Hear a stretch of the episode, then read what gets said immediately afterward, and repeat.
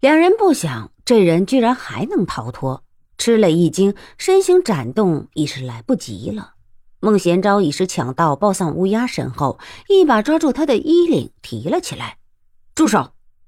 燕震闻声停下，而向冲天却像是收不住势，一拳直击而出，竟正中抱丧乌鸦的心口。孟贤昭觉得好笑，正要奚落几句，却觉一股大力传来，还未转念就又中了一招。这一拳打得他松开了手，大惊失色。隔山打牛拳，不错。正是隔山打牛拳。孟贤昭早就向后施展轻功，向中天急攻而上，在孟贤昭跑出二十丈时，就到了他的背后，又是一拳直击他的背心命门。孟贤昭也听到敌人追到背后，也觉出对方打自己的要害，脚下不停运力护住背后，用出借力使力的高深内功，对方一拳打在他的背上。他却把这股力道转为自己的力量，脚下更快了。但是向冲天是何等武功，这一拳虽给孟贤昭化开大半，但是还有几分力，着着实实打中了对方。若非孟贤昭情急拼命，发挥了所有的潜能，用这手功夫用的恰到好处，这一拳已足以要了他的命了。饶是如此。他还是给一拳打得吐了一大口血，但是向冲天两人再也追不上他了。抱丧乌鸦强抑制内伤，走到囚车前，马进湖早给锦衣卫们点得说不出话来，用力夹夹住。走了大半天路，他全身的骨头架子都要散了。遇到有人劫囚，心头真怕锦衣卫借故把他杀了。急至动起手来，几个锦衣卫或伤或死，吓得这位只知道搜金子、刮银子、打人板子，却没见过人动刀子的马知县，足足尿湿了一条裤子，两眼乱动，想叫却叫不出声来。见有人向自己走来，还是开不了口，也不知这人是好意还是没安好心。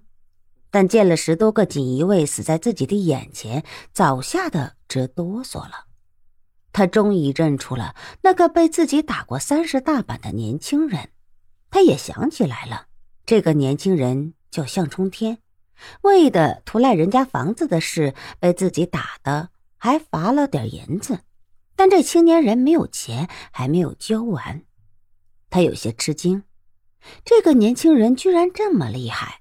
不到半个时辰就杀了八九个人，若是要杀自己，那他终于明白了，这三个人纵不是杀自己的，也会让自己倒上比八辈子大霉还要大的霉。可惜他想叫又叫不出来，他也不清楚自己若是能开口，是要求饶呢，还是叫救命呢，还是惊叫呢？天上。有太阳，太阳是圆的，空中有乌鸦，只等活人散开后，就要啄食失身的乌鸦。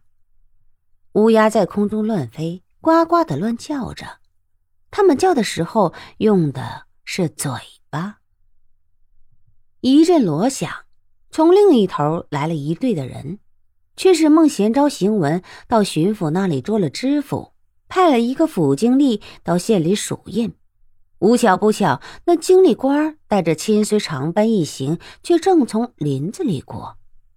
罗生也是有气无力的，因为不是在热闹的市镇，开到的几个差役也就没有喂精神，起码在最前的那个差人，甚至都在打瞌睡了。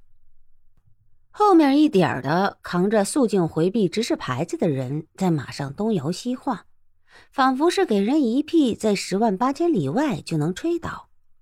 经历老爷坐在软轿中抱着小妾，似睡非睡的，半张半闭眼，动都懒得动。最前的马闻到了血腥气，不安的嘶了一声，却还是在往前走。马背上的公差却眼皮子都懒得抬。终于，那马看到了尸体，前蹄扬起，差点把那工人摔下来。那工人一惊，惊得回过神来，夹住马鞍，口中骂道：“畜生，提鞭就要打马，一晃眼间也见了成堆的尸首，大吃一惊。啊！这时后面的一些人也见到了，不仅面面相觑，一股凉意从脚底过背脊传到头顶，一个人大叫：“老爷不好了，这里出人命了！”一队人乱了，抬轿的轿夫脚都软了，差点把轿子从肩膀上落下。老爷还在轿里吃惊的推行小妾，又听外面的人道：“老爷不好了，这些尸首全是锦衣卫的老爷们！老爷你快出来呀，了不得了！”老爷出来了，老爷上牙和下牙打着架，两条腿弹着琵琶，说话都没有轮次了。是是是谁呀？找老爷什么事？天亮了吗？有鬼吗？